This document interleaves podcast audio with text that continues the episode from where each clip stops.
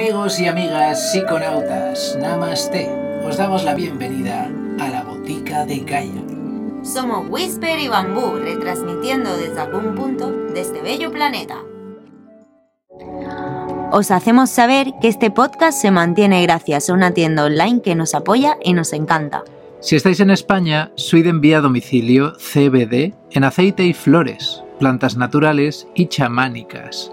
Entrad en su web, su repertorio os hará viajar.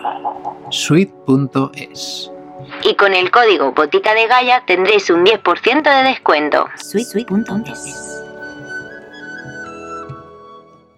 Bienvenidos y bienvenidas a la Botica de Gaia. Nosotros estamos súper contentos de estar aquí de nuevo en nuestro refugio Gaia, la autocaravana.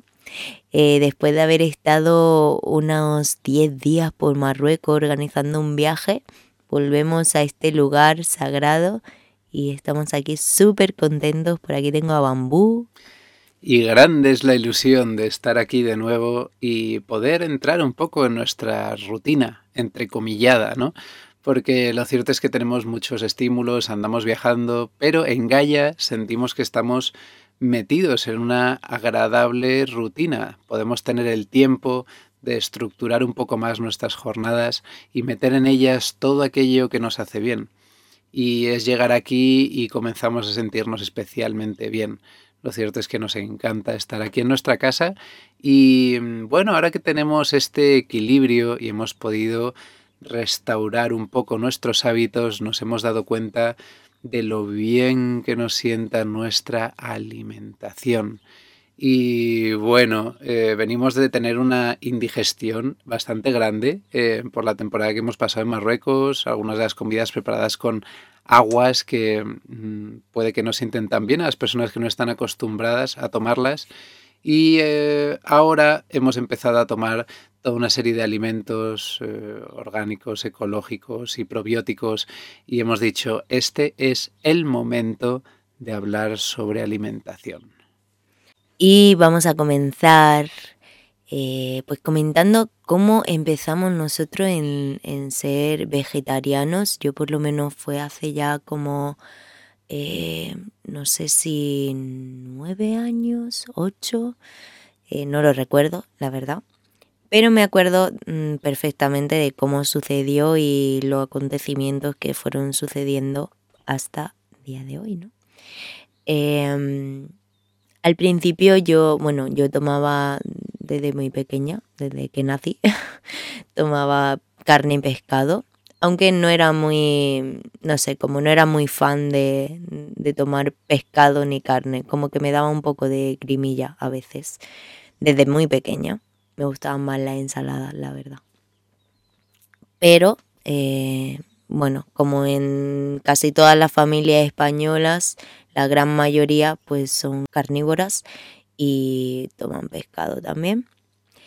Em, esto cuando empecé eh, siendo adolescente, eh, ya tenía ahí como la idea de hacerme vegetariana porque mi hermana, que es nueve años mayor que yo, empezó en el mundo del vegetarianismo y fue como un ejemplo a seguir para mí, ¿no? Un referente.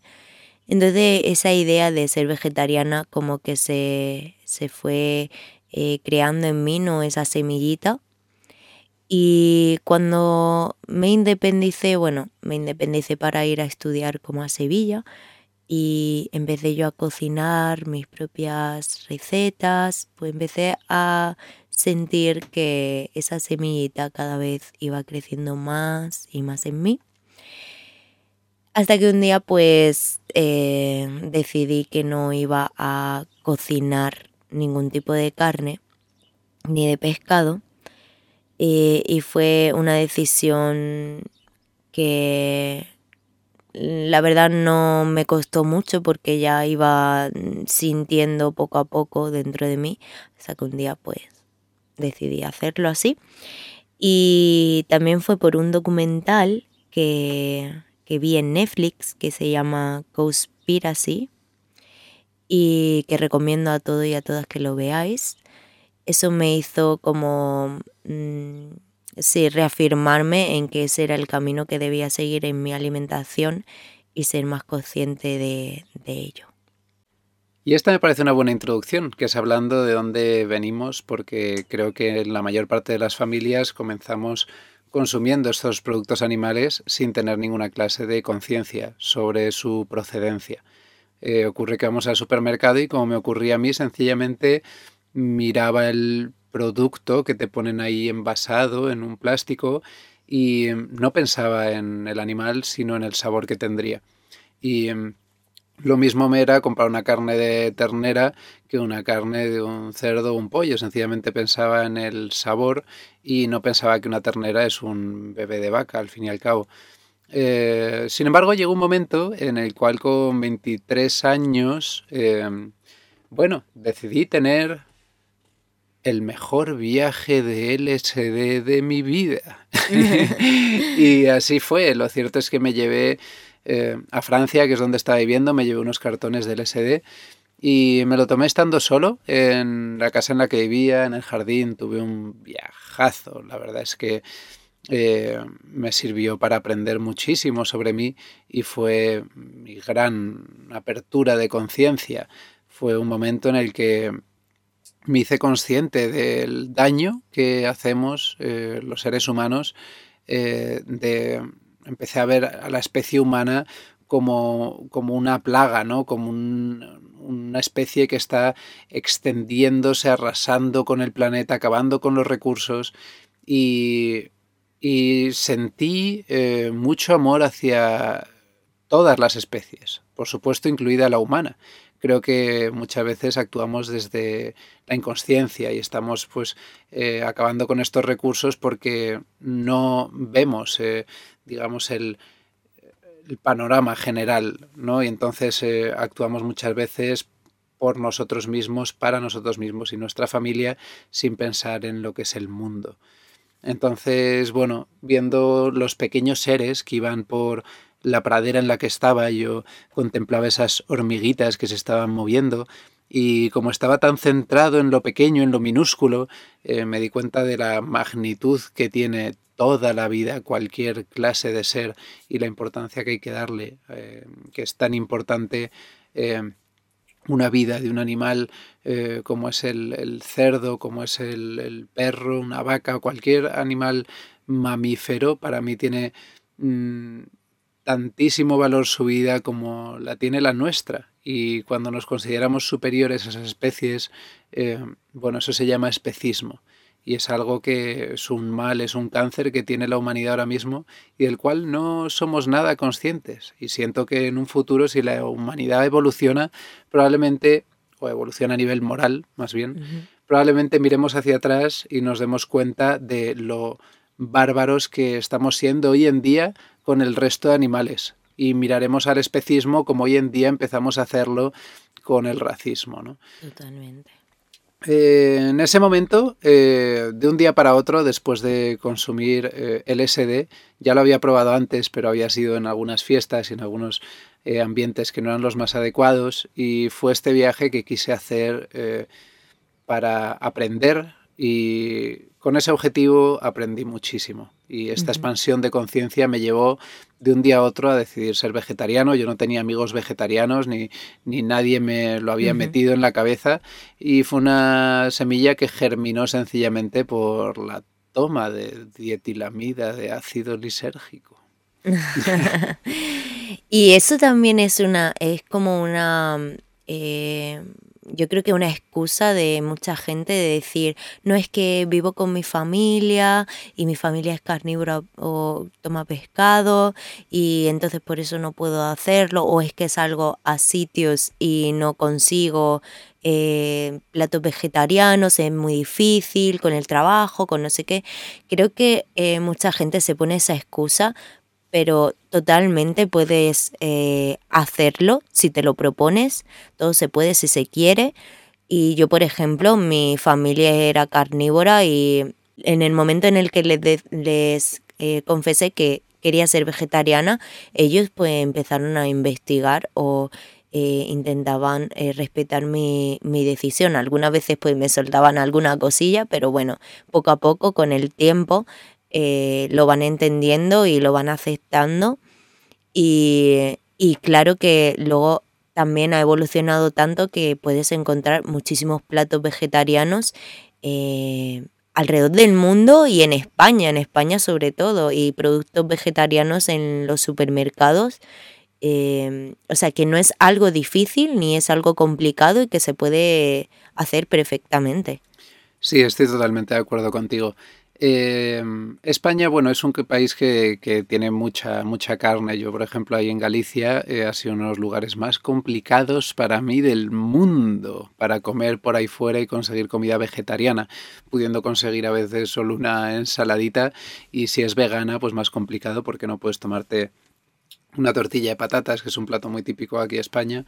Eh, pero luego en otros lugares del mundo me ha sido infinitamente más fácil que en España, curiosamente. ¿no? Ahí en Latinoamérica he comido comida vegetariana súper buena. En Asia he tenido mucha facilidad en todas partes por donde he ido viajando para conseguir platos variados, mucha comida vegetariana. Y luego, bueno, en las grandes ciudades es especialmente fácil porque ahí sí que suele haber eh, todo tipo de restaurantes y entre ellos vegetarianos, veganos, incluso crudo y veganos. Eh, entonces en las grandes ciudades es fácil. En zonas rurales pues eh, se entiende. Yo he estado en, lugares donde perfectamente conocen el vegetarianismo y, en lugares muy remotos y entonces bueno pues se adaptan a tu forma de alimentación. Pero un truco que os quiero compartir que en muchos restaurantes a lo mejor te pueden hacer, porque yo lo he probado muchas veces y, sin, ningún problema lo pueden hacer. si no hay nada en la carta que sea vegetariana, explicarle al camarero, mira, soy vegetariana, eh, no sé si podéis cortarme algunas verduritas, hacérmela así a la plancha y, y siempre, siempre he conseguido una respuesta positiva y me han dicho, sí, sí, sin ningún problema te hacemos algo vegetariano. Por supuesto, siempre hay platos que se pueden preparar. Incluso si somos veganos, yo en muchas ocasiones he pedido una, una pizza la cual no quería añadirle queso y entonces pues se lo he mencionado, oye, me gustaría esta pizza vegetariana pero sin queso. O quiero una pizza marinara, que es una pizza que es vegana. Normalmente lleva una, una base de, de tomate y con igual algo de rúcula o de orégano. En fin, hay muchísimas posibilidades siempre en todo tipo de restaurantes. A mí en este momento me gustaría hablar un poco de los bufés, que yo estoy un poco en contra de ellos. Yo me acuerdo que de las peores indigestiones que he tenido ha sido en un buffet cuando todavía tomaba carne, ¿no? Y era un buffet de carne, con todo lo que se puede tirar después y mezclando tipos de carne distintos. Recuerdo una sensación tan pesada, tan desagradable cuando fui a este lugar, sin pensar luego en el despropósito tan grande que es el poner toda esa cantidad de alimentos de los cuales muchos se van a acabar tirando. Lo mismo ocurre en los buffets que son vegetarianos o veganos, pues hmm. eh, buffet normalmente es un equivalente a despilfarro. Entonces creo que es muy importante el tratar de comer sabiendo cuál es la cantidad que vamos a ingerir y no dejando comida en nuestro plato. Yo es algo que mm, aplico siempre. Es rarísima la vez que puedo haber llegado a dejar algo en el plato. Incluso cuando tengo personas alrededor que se están dejando algo, no me corto un pelo en decir, oye, me voy a comer eso que te has dejado. bueno, yo lo hago por pura ética. O sea, no, no es que sea un gordinflón, es que me como lo de los demás para no tirar alimentos. Claro, esa es su excusa. Y quiero zanjar este tema del que hablamos mencionando que, bueno, yo llevo cinco años viajando por el mundo, uno de ellos con dieta 100% vegana, y no he tenido ninguna clase de problema en seguir esta alimentación. Eso sí, tenemos que ser conscientes de las necesidades que tiene nuestro cuerpo. Y por eso dentro de poco vamos a hablar de los suplementos que se pueden tomar para no tener déficits y bueno, creo que cuando uno empieza con esta clase de dieta vegetariana o vegana, empieza a convertirse en su propio nutricionista. Es muy importante obtener información de mm, distintas fuentes y yo he utilizado mucho YouTube. En YouTube hay grandísimos nutricionistas, mucho mejores de los que nos encontramos si vamos a un, a un médico a veces en una ciudad y eh, bueno, creo que hoy en día sé bastante sobre alimentación gracias a todas estas personas que están enseñándonoslo de forma gratuita a través de YouTube. Y hablando de ello, quiero recalcar que cuando estamos en una dieta vegetariana o vegana, eh, tenemos que también tener en cuenta mucho eh, las carencias, las carencias que podemos llegar a tener y para ello nosotros siempre como hacemos como un análisis al año para ver los déficits y, y para tener en cuenta todas, todas, todas las vitaminas, lo que necesitamos aumentar, lo que necesitamos disminuir. Y esto no lo, o sea, esto lo recomiendo para toda clase de persona, que se haga un análisis al año y que vea cómo está su, su salud, qué es lo que necesita, lo que no, y em, ya tomes carne, pescado o sea vegetariano y vegano porque en, estas dietas, eh, por ejemplo, yo he tenido también, bueno, en toda mi vida, porque la verdad es que he tenido siempre un poco de anemia y, em, y por ejemplo este año pues he tenido falta de hierro y Bambú ha tenido falta de vitamina D. Nosotros nos suplementamos con vitamina B12 y em, y bueno, que hay que tener muy en cuenta también esto de los de las vitaminas, de lo, las sustancias que tienes que, pues chequear, ¿no? Mm, por ejemplo, ¿nos puede explicar un poco, Bambú, sobre lo de la vitamina D? ¿Qué es lo que te ha sucedido a ti? Bueno, podemos sorprendernos mucho cuando vamos a hacernos una analítica porque, mm, por ejemplo, en España eh, hay una situación de endémica de absorción de vitamina D. Y eso es muy sorprendente porque andamos en un país que es... Muy eh, soleado. Soleado, donde tendríamos que estar recibiendo a través de la piel, del sol, eh, toda esa vitamina D y sorprendentemente yo, que soy una persona morena, me pega bastante el sol y me centro en todos los días que me pegue al menos media horita, pues he tenido déficit de vitamina D sorprendentemente. Y eso se debe claramente a que está habiendo un problema en la nutrición. Em, nosotros hemos empezado a consumir alimentos ecológicos, orgánicos, y no ha sido hace tanto, ha sido pues hace medio año o algo así.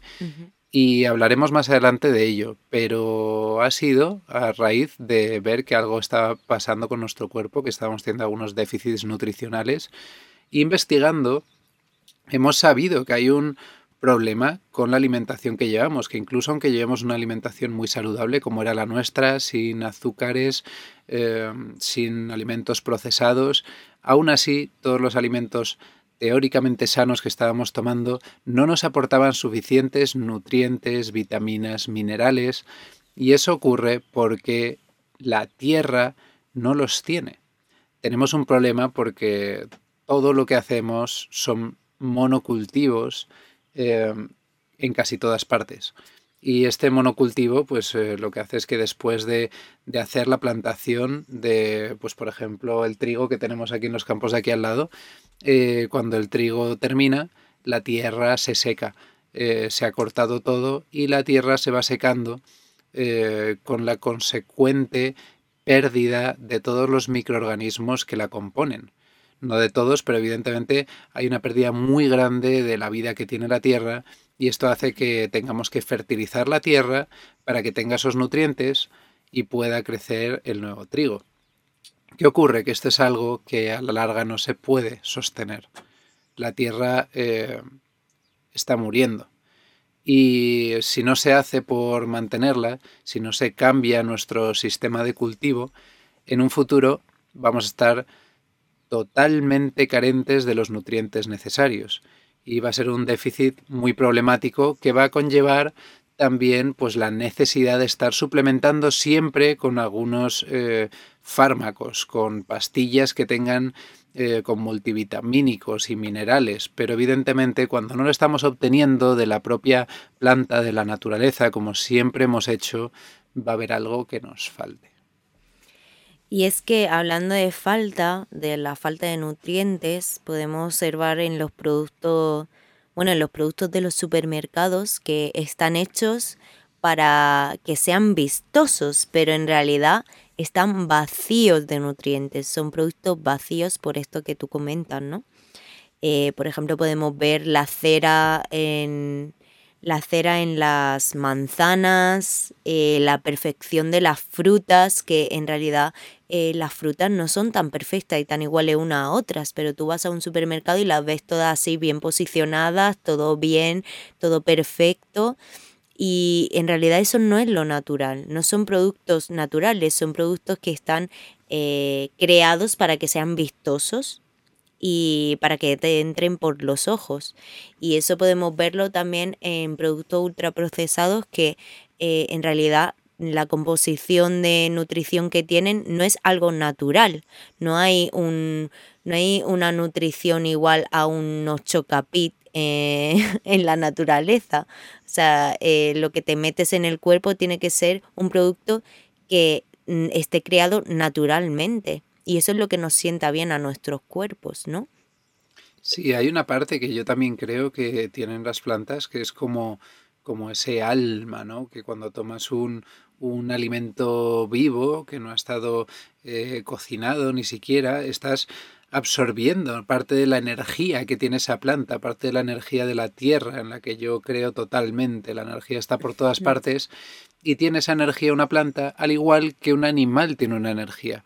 Y cuando estamos comiéndonos un animal que ha pasado por una vida durísima, encerrado entre cuatro paredes, teniendo que ir al matadero sabiendo que va a morir, con ese estrés, ese sufrimiento. Sin ver la luz del sol. Todo eso, cuando estamos comiendo la carne, es algo que pasa a nosotros. Y de hecho, pues los guerreros en la antigüedad comían grandes cantidades de carne que les hacía más agresivos en la guerra, ¿no? Eh, eso es algo que yo noté perfectamente que fue cuando hice esa transición a una dieta vegetariana. Cambió mi vida. Cambió mi vida, cambió mi forma de ser, eh, de, de, contemplar la vida, de caminar por ella.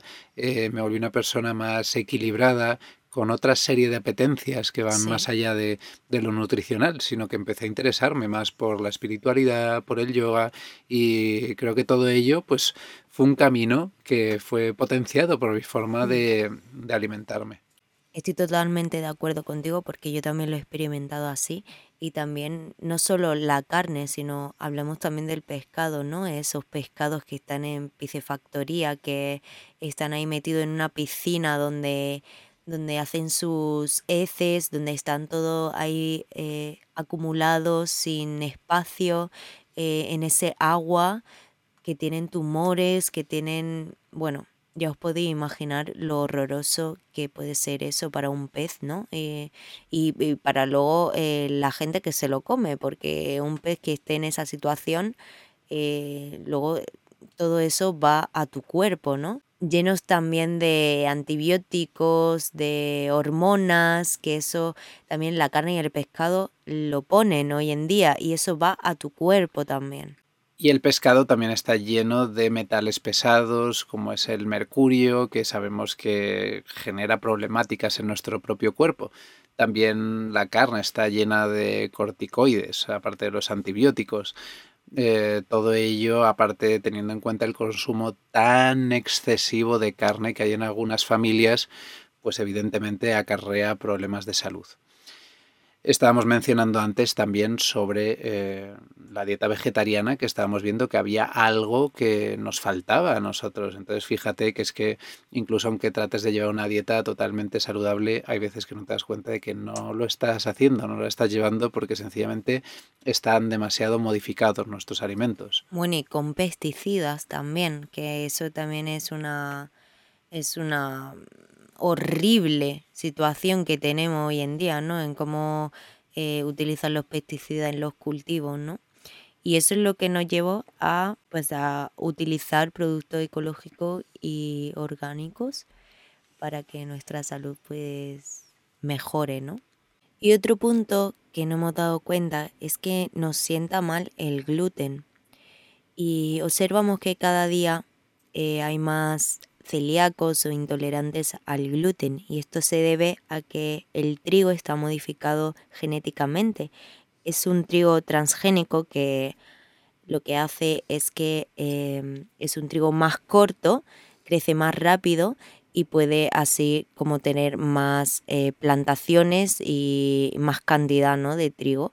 Esta clase de cultivo de trigo transgénico lo que hace es que aumenta los agroquímicos que hacen que la tierra, el agua y el aire se contaminen, se envenenen.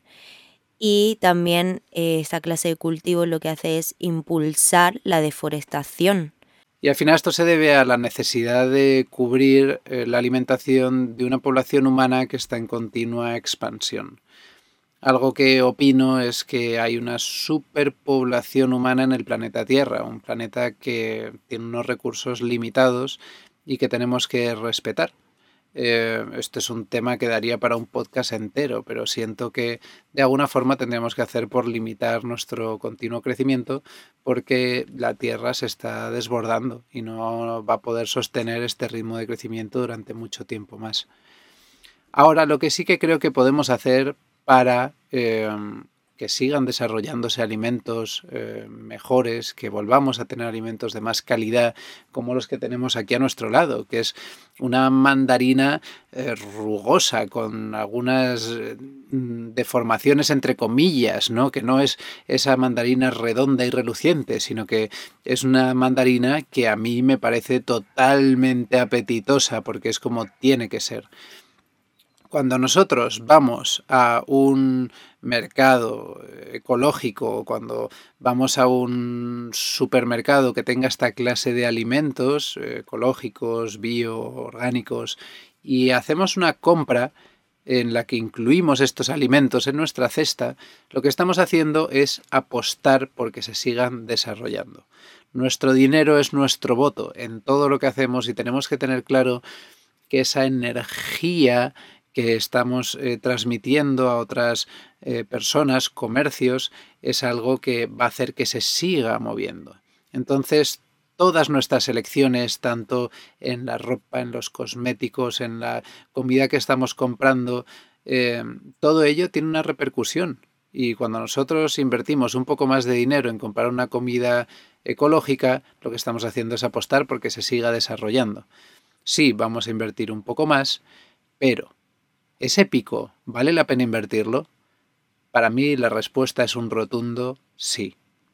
Y es así porque ya no solo estamos nutriéndonos mejor, obteniendo muchos más nutrientes, que son, pues, pueden ser dos veces, tres veces, cuatro veces los nutrientes que tiene uno de los eh, frutas, una de las verduras que encontramos en el supermercado convencional, sino que también estamos apostando porque se desarrollen, sigan creando esta clase de alimentos y apostando por un futuro mejor. Por último, añadir que estamos comprando unos alimentos que tienen muchísimo más sabor, que son infinitamente más ricos. Mucho más ricos. Total.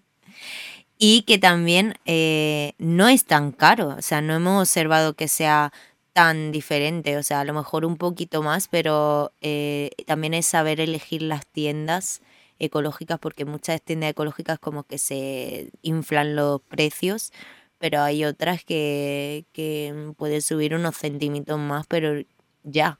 Sí, eh, de hecho estamos encontrando algunos productos eh, ecológicos que a veces resultan más baratos que el que no lo es, sorprendentemente.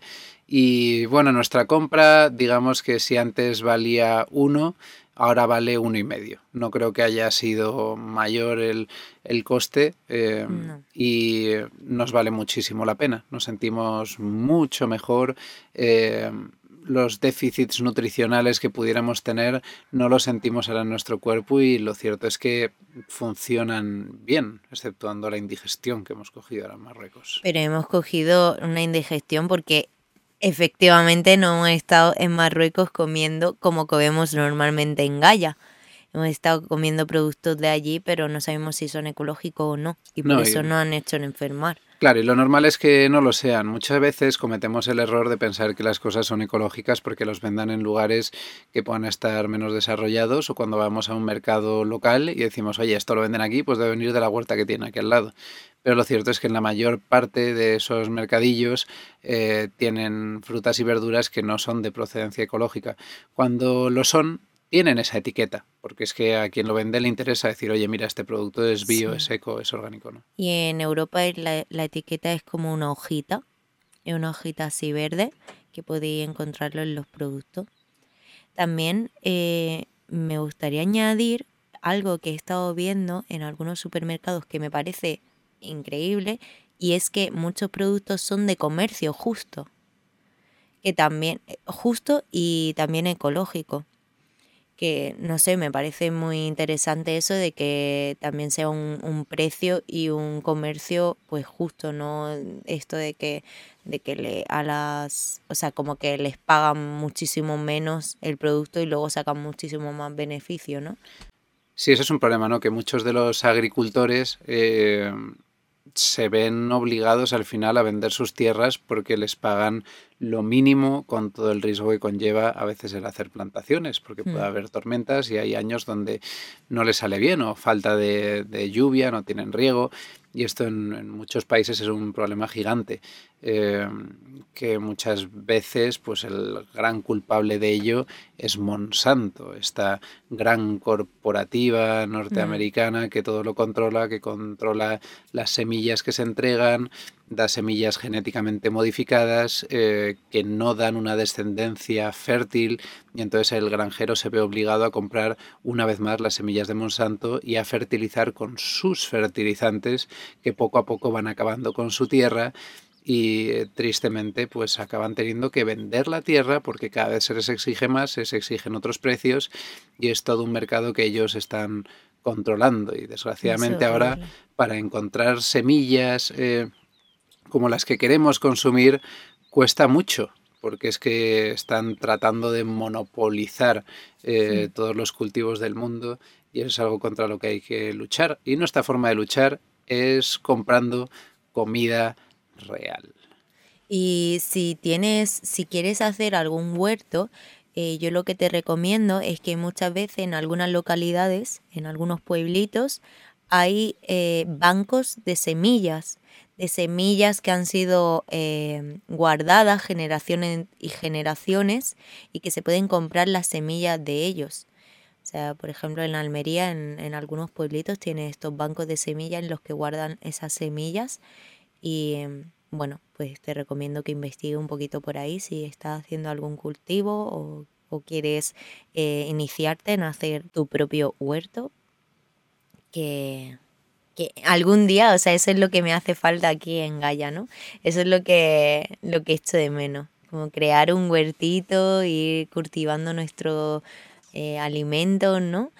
Em, eso llegará, algún día llegará. Completamente, hablamos mucho de ello, tenemos tantas ganas de poder plantar, pero bueno, es lo que tiene la vida nómada, tiene algunos pequeños sacrificios, ¿no? Eh, bueno, Whispers, creo que es momento de que hablemos del azúcar, que no lo hemos mencionado mm. En este podcast y bueno, ha sido también una de uno de los motivos por los que hemos decidido grabarlo, porque venimos de hacer un viaje eh, a un país donde se consume muchísimo azúcar en los dulces, en los tés y, hemos visto cómo eh, la mayor parte de las personas que han viajado con nosotros a cualquier país... Sea eh, vegetariano, carnívoro, pescariano... Sí, no hacen ningún miramiento con el consumo de azúcar. una sustancia que, es nociva, el azúcar refinado, lleno es cancerígena. de calorías vacías, adictivo y bueno, para mí es como la, cocaína de los niños, ¿no? Que les tenemos tan mal educados en lo relativo a la, alimentación y, al azúcar en concreto.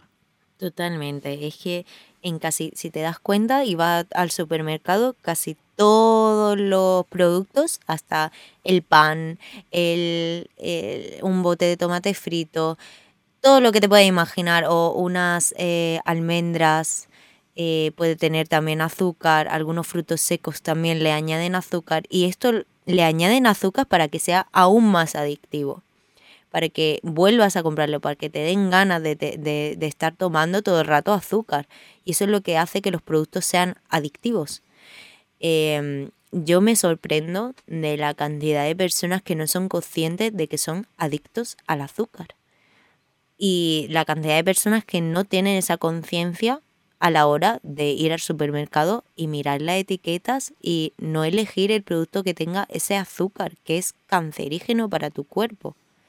Sí, a mí me sorprendía mucho cuando era pequeño y hacía educación física.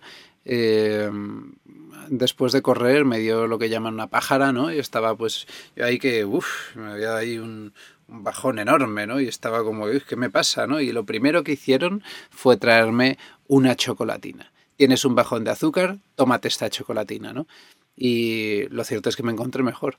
¿Qué pasa? Que era adicto al azúcar. Yo de pequeño, como la mayor parte de los niños, tomaba chuches y las chuches yo me acuerdo que éramos como como yonkis, ¿no? Que estábamos estábamos ahí en la puerta, teníamos a uno que era el que comía fuera del comedor del colegio y entonces a él le dábamos pasta para que eh, dinero para que fuese fuera del colegio, que era uno de los que salían, y entonces por las rejas del cole nos pasaba nuestra bolsa de chuches, como el camello que te pasa el, el pollo de cocaína, ¿no? Y nos lo pasaba y nosotros contentísimos ahí con los ojos que se nos salían de las cuencas y esas ganas de echarnos a gominolas de todos los tipos, colores y formas. Total, y lo peor es que hoy en día eh, muchas personas utilizan esos eh, esas gominolas como para premiar a los niños, ¿no?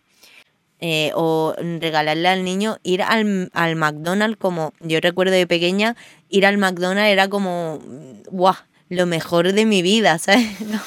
me llevan al McDonald's y esa hamburguesa era guau un regalo de la vida ¿no? y me parece horrible tener, hacer eso a un niño ¿no? Sí, y me deja en el tintero el tema de, ese bajón de azúcar, ¿no? Que muchas personas sienten que lo necesitan así como de forma continua, que si no les da ese bajón, yo llevo sin consumir azúcar muchos, muchos años. Eh, pues podría decir que, no sé, más de 12 años sin tomar mm. azúcar. Eh, lo máximo que tomo es un poco de panela en alguna receta que hagamos, azúcar de caña ecológica eh, pero es muy poco, no lo necesito en mi día a día, es en alguna ocasión puntual, una vez cada 10 días igual, es, es muy poco. Sí que tomo fruta, eh, en alguna ocasión tomo algo de miel cuando estoy malo, porque mi dieta principalmente es vegana, eh, pero eso es todo lo que es el dulce que, que tomo en general. Y lo cierto es que no tengo bajones de azúcar. No, para mí eso no, no existe. Yo corro y al terminar de correr me siento bien y si he corrido demasiado pues me recupero rápidamente, pero no tengo esa necesidad de tener esos picos eh, de insulina. No, totalmente. Yo también dejé hace mucho tiempo el consumo de azúcar, aunque en alguna ocasión muy, muy espaciado en el tiempo a lo mejor pues me he comido algún dulce en Marruecos. Pero porque tenía que probarlo. Lo confieso aquí con vosotros. Pero bueno, que tampoco hay que, ser súper mega estrictos. Si en alguna ocasión te ponen una galletita y dices, mira, pues este es el momento. No pasa absolutamente nada. Pero sí el consumo diario, o sea, todo en exceso es malo todo, hasta beber agua, puedes morir por beber muchísima, muchísima agua. Claro, es una vez más hablar del equilibrio, ¿no? Y algo que os quiero recomendar, que mm, nosotros utilizamos mucho, yo por ejemplo sigo mucho a Carlos Ríos, que es un chico que eh, empezó con las dietas de Real Food, que está en contra de lo ultraprocesado y la verdad es que es un chico eh, genial que ha luchado un montón porque pongan la etiqueta negra en todo lo ultraprocesado, que está todavía en esa lucha, ¿no? De que eso sea así. Por ejemplo, en México, en México ya lo han conseguido. Eh, consiguieron poner eh, la etiqueta negra de que tiene alto en grasa, alto en azúcares, para que la gente sea consciente de lo que se está metiendo en su cuerpo. Y Carlos Río está intentando conseguir eso, aunque es una cosa muy difícil porque mm, luchar contra esa grande empresa de azucareras que ganan tanto dinero, pues también puede ser arriesgado y peligroso. Eh, yo utilizo, nosotros utilizamos la app de, de Carlos Ríos que se llama My Real Food y también podéis utilizar Yuka. Esta app lo que hace es que puede escanear el código de barras de cada producto y te dice si es apto, eh, si no, si es ultraprocesado o si no, si es un buen procesado, porque también hay buenos procesados, eh, como puede ser el tofu, que bueno, pues está procesado, pero es un buen procesado. Eh, entonces, estas apps nos ayudan mucho a saber eh, qué es bueno y qué no. Muchísimo, es que de hecho en el supermercado hay algunos productos que pensamos que son saludables y vamos ahí eh, diciendo, bueno, vamos a echarle un vistazo por si acaso y muchos de ellos nos sorprenden. y nosotros automáticamente un producto que vemos que no es saludable lo dejamos y optamos por otra opción mejor. Y lo cierto es que no los echamos de menos, pues sencillamente llenamos nuestra despensa de esos productos que sabemos que podemos consumir, alimentos, y eh, comemos fenomenalmente bien. Todas las recetas que hacemos son súper sabrosas y no echamos de menos otros alimentos. Eh, creo que tenemos muy mal educado el paladar. Y em, yo se lo percibo mucho, ¿no? Las personas que dicen, no, no, es que yo no me puedo tomar esto si no le echo azúcar. Pero es que esa necesidad que tienes de que sea tan dulce es porque tienes mal acostumbrado el paladar tomando tanto dulce. Y lo mismo pasa con los salados. Si te acostumbras a tomar demasiada sal, que en eso a veces me mira ella con cara de. A mí la sal me gusta. Pero... Ya te estoy mirando, te estoy mirando. eh, bueno, el sodio no es, no es tan malo. El sodio hay que combinarlo con el potasio. Y entonces tener un equilibrio sodio-potasio es lo que hace que estemos bien. Pero tú tienes más sodio que potasio. No, también tomo mucho potasio. También tomo mucho potasio. Potasio. Lo, lo compenso con plátanos. Bueno, ¿a dónde iba? Que estamos mal educados, nuestro paladar, y lo cierto es que cuando empezamos a comer de eh, comidas saludables, dejamos de echar de menos esas que no lo son. Lo mismo pasa con el tabaquismo. Cuando uno deja de fumar, al principio se puede echar de menos, pasa un año, dos años y no quieres tenerlo cerca, te pasa a dar bastante asco, ¿no? Uh -huh. Y a mí pues es lo que me ha ocurrido con todos los alimentos procesados, no me atraen ni lo más mínimo uh -huh. y cuando de repente pues me toma un zumo que pensaba que era sano y le habían hecho alguna cosa, le pego un trago y digo, ¿qué, qué es esto? ¿A qué sabes? Si es que no, no me gusta lo artificial, me parece bastante asqueroso, ¿no? Mm. Eh, pasa también pues con, con, la carne. Cuando dejé de tomarla, pues a mí el jamón, que sé que es un alimento que me gusta y que si lo tomase ahora sin pensar en el animal, pues podría disfrutar. Eh, al principio lo echaba de menos. Decía, joder, en este país que se toma tanto jamón y hay unos tan, tan ricos, embutidos y tal, pues el, el lomo y tal, pues lo, lo echaba de menos, ¿no? Pero lo cierto es que ahora pasa el tiempo, es algo que no me apetece. Lo, lo, más mínimo no lo pienso y de hecho mm. veo una pata puesta en una, en una casa y es en plan de, ostras, la pata de un animal ahí. ¿No? Ya. o sea, a mí me pasa igual, como que te sientes raro. Sí, eh, se me hace extraño ver como un trozo de cadáver ahí puesto, ¿no? En, sí. O en el plato. Eh, en cualquier caso, vamos, yo en eso pues soy absolutamente tolerante. Eh, no no desprecio a nadie por su forma de alimentarse, sencillamente pues hablo de la mía y de lo que me aporta. Uh -huh. Y de hecho hablo si se me pregunta, no me gusta estar imponiendo el vegetarianismo, Total. veganismo, porque cada uno está en su camino y hay personas que por mucho que les expliques van a poner por delante el placer de su paladar, de su, de su salud o de la del planeta o el bienestar de los animales.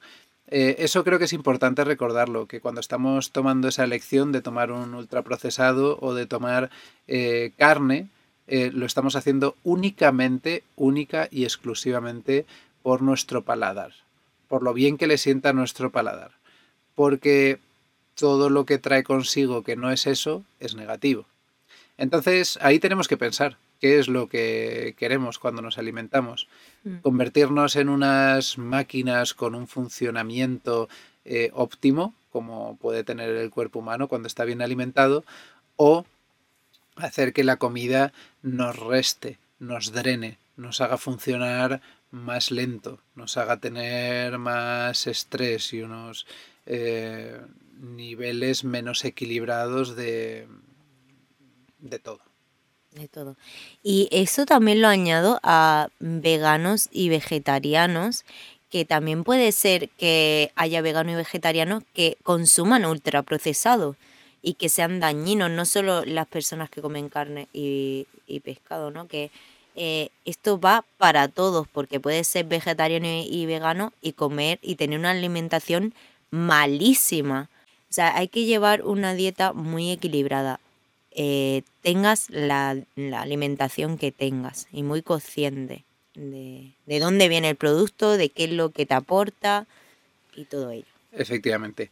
Eh, quiero antes de cerrar nuestro podcast, que hemos hablado de cosas muy interesantes y espero que, que sean útiles a quienes nos están escuchando, eh, creo que hay una información final que podemos aportar a las personas que están en esa transición o quieren, eh, bueno, introducirse directamente al vegetarianismo o veganismo y tienen miedo por el que dirán, por las familias, por la alimentación que se lleva ahí. Eh, a mí me gustaría decir que hemos llegado aquí para romper a veces con lo establecido. Que si nos mantuviésemos en lo que hacen nuestros padres, en todo, la humanidad no avanzaría.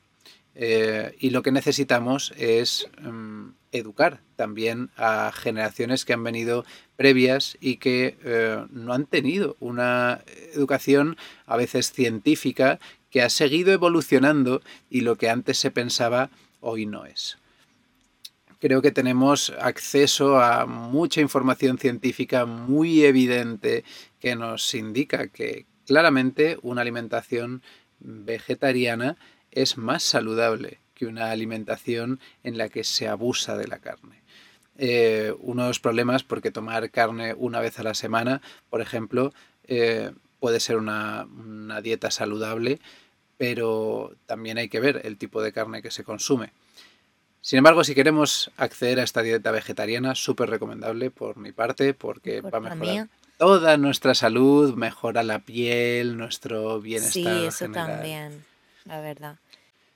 Sí, lo que quería decir es que se puede, que cualquiera puede hacerlo, que lo que tenemos que hacer es hablar con nuestra familia, indicarles qué es lo que vamos a hacer, qué es nuestra decisión y que si ellos quieren, si estamos en la misma casa y hay personas que comen carne, nos preparamos nuestra propia comida que la llevaremos y si alguien más quiere unirse a la comida que preparemos nosotros, que sea vegetariana, están invitados a hacerlo. O invitar a la familia a no consumir tanta carne y hacerlo solo algún día a la semana.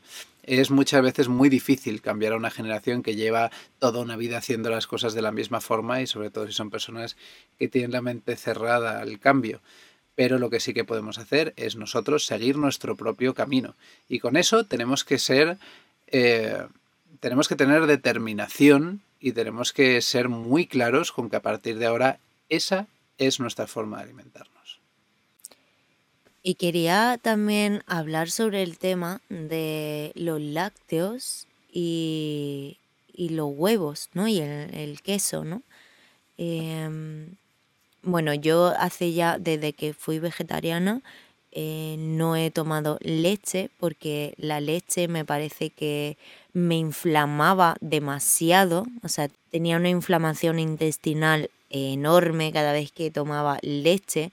Y, em, es que me parece que, mm, bueno, me parece no, es evidente que los humanos somos los únicos animales o, o, seres que toman leche de otro, de otro, de otro ser. Es que nuestro cuerpo ni siquiera está preparado para esa, para esa sustancia. Sí, eso sin tener en cuenta que estamos privando a un bebé de vaca o de cabra o de lo que estemos tomando a leche de ese, aporte nutricional que tienen que tener en su infancia y que para hacerlo separamos a la vaca de, del ternero eh, con el consecuente sufrimiento tanto de madre como de cría y luego se les tiene pues normalmente metidas eh, en un espacio cerrado donde les están conectando máquinas que les van sacando toda esa leche de las ubres. un, chupador, ¿no? De, un succionador de, leche.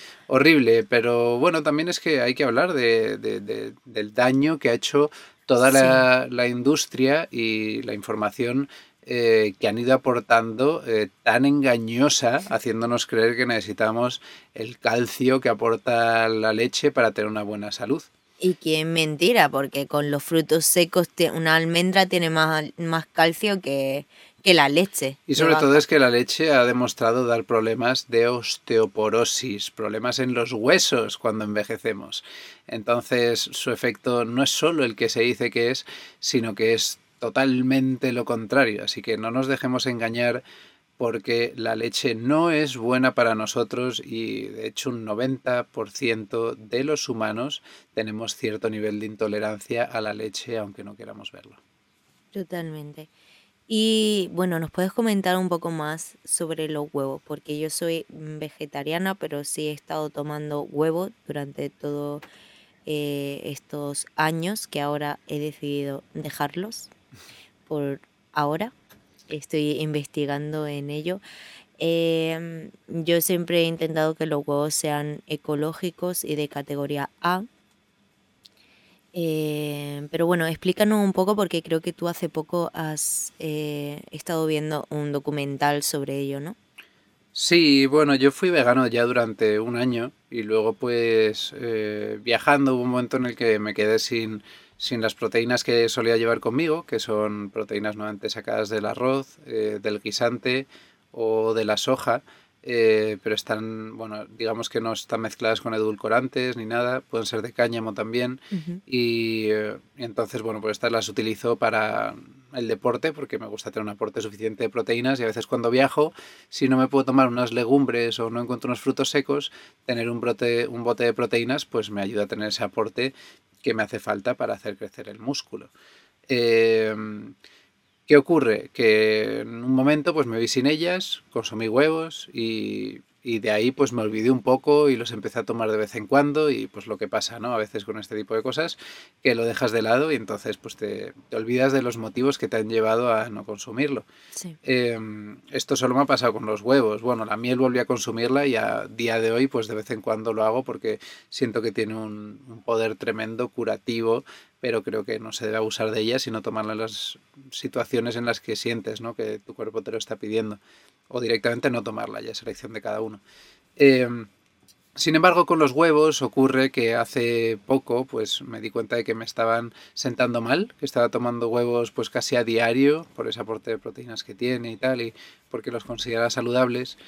Y en mi investigación pues me di cuenta de que no es así como, como nos tratan de hacer ver, ¿no? Eh, sobre todo también estamos haciéndole mucho daño a los animales aunque estemos tomando sí, huevos de, de, granja o que nos digan que es de gallinas camperas o ecológicos, lo cierto es que la gallina ha sido modificada genéticamente, se han ido eh, cruzando por los tipos de gallina que ponían más huevos hasta conseguir una gallina que pone huevos a diario, cuando la gallina antiguamente para nada ponía huevos a diario. Si da un, ponía uno al mes, ¿no? Sí, o dos al mes o uno a la semana como máximo, pero no un huevo diario. El poner un huevo diario lo que hace es que esa gallina ponedora em, tenga problemas en los huesos muy rápidamente. Y un porcentaje enorme de las gallinas, no sé si es un 80%, acaban teniendo alguna fractura de sus huesos a medida que van envejeciendo prematuramente. Porque una gallina tendría que durar más de 7 años, cuando hoy en día pues igual duran 2, porque están poniendo huevos continuamente. Tienen ese desgaste energético. Y a la gallina que decide comerse sus huevos, que es algo que tendrían que hacer para recuperar el calcio que pierden al desarrollarlos, eh, lo que hacen es separarla del resto. O, matarla. No les interesa que haya una gallina que muestre al resto de gallinas que esos huevos se pueden comer para tener ese aporte de calcio. Entonces tenemos que tener en cuenta que toda la industria que utiliza los animales para nuestra nutrición lo que busca normalmente es el mayor beneficio económico. Y para tener ese mayor beneficio económico, pues eh, evidentemente las prácticas que se desarrollan no son nada favorables para los animales. Y bueno, en esa parte del proceso pues también entra en juego nuestra salud. Mm. Em, Podría extenderme mucho más sobre las consecuencias negativas del comer carne y comer huevos, pero creo que eso ya pues, está en manos de cada cual el desarrollar la investigación. No tenéis más que poner porque los veganos no comen huevos en, en YouTube y podréis aprender mucho más sobre ello. Creo que es muy importante no eh, mantener los ojos cerrados, porque muchas veces que decimos, uff, es que estas cosas no puedo verlas, que me ponen malo, y vamos a la despensa y nos sacamos un choricito de la nevera o sea, claro, es que te ponen malo porque hay algo ahí que no está funcionando. ¿Y tú qué haces? Te tapas los ojos y dices, bueno, pues, pues lo sigo tomando porque ojos que no ven, corazón que no siente. Mm, creo que no tiene que ser así. Es lo mismo que un mal viaje, ¿no? De un psicodélico. Cuando tienes un mal viaje, entre comillas, pues es un viaje que te está mostrando algo que no funciona, algo que tienes que cambiar en tu vida normalmente, algo que puedes mejorar. Y, y no hay que tenerle miedo, sencillamente es un aprendizaje que estás teniendo ahí, ¿no? Y para mí, pues al tomar esa decisión de ser vegetariano, me, vi pues una serie de documentales que me ayudaron a comprender mejor el por qué se debe ser eh, vegetariano o vegano y todo lo positivo que puede tener para el mundo, para nosotros y esa información pues me ha sido muy útil para luego también seguir con esa fuerza de voluntad y esa motivación para tener este tipo de dieta a lo largo de mi vida. Y es algo que, bueno, nunca digas nunca, porque podría haber situaciones excepcionales, muy excepcionales, en las que tuviese que, comer carne, un apocalipsis, pero lo cierto es que no tengo pensado volver a comerla en mi vida, porque sé que es lo mejor que puedo hacer para el planeta, para los animales y para mi salud. Bueno, y también vamos a hablar sobre el ayuno, que lo cierto es que es algo que yo descubrí desde que conocí a Bambú. Yo nunca había hecho ayunos anteriormente y bueno, eh, a lo largo de, estos de este tiempo, ¿no? Como que he estado experimentando en mi cuerpo y la verdad es que me ha encantado los resultados que da el ayuno. Nosotros lo que hacemos es ayuno de 16 horas, eh, nos saltamos el desayuno y, me encanta, me encanta mm, cómo me siento de enérgica, cómo eh, puedes adelgazar también y mantenerte en tu, en tu, en tu peso ideal, ¿no? Em, bueno, háblanos un poquito más porque creo que tú eres más experto que yo en el ayuno y creo que vas a aportar mejores cosas. Lo has mencionado y me han empezado a rugir las tripas, dándome cuenta de que llevo ya un buen rato ayunando. Y lo cierto es que sí, el ayuno pues es eh, algo muy, muy, muy positivo para nosotros. Eh, yo pues eh, llevo ya mucho tiempo haciendo ayunos intermitentes, que no me cuesta nada eh, sentarme al desayuno me, gusta mucho y me siento más enérgico, con un mayor bienestar, pero hay toda una serie de procesos que también se están desarrollando en nuestro cuerpo cuando hacemos ayuno. Eh, es también cuando hacemos ayunos prolongados, ¿no? Eh, porque este ayuno intermitente es algo que llevamos en nuestro día a día, pero si lo extendemos en horas, que es algo que pues yo pues suelo hacer una vez cada, cada medio año, pues un ayuno de 48 horas, 36 horas, que ha sido el máximo que, que he hecho hasta ahora, Em, bueno, pues sé que conlleva una serie de beneficios enorme em, y bueno, un tiempo en el cual pues es evidente que puede costarnos, hay una serie de resistencias, pero también una fuerza de voluntad que vamos a estar entrenando mientras lo hacemos y vamos a hacerle un favor enorme a nuestro cuerpo. Cuando ayunamos, em, entramos en cetosis y hay una autofagia que se está desarrollando en nuestro cuerpo.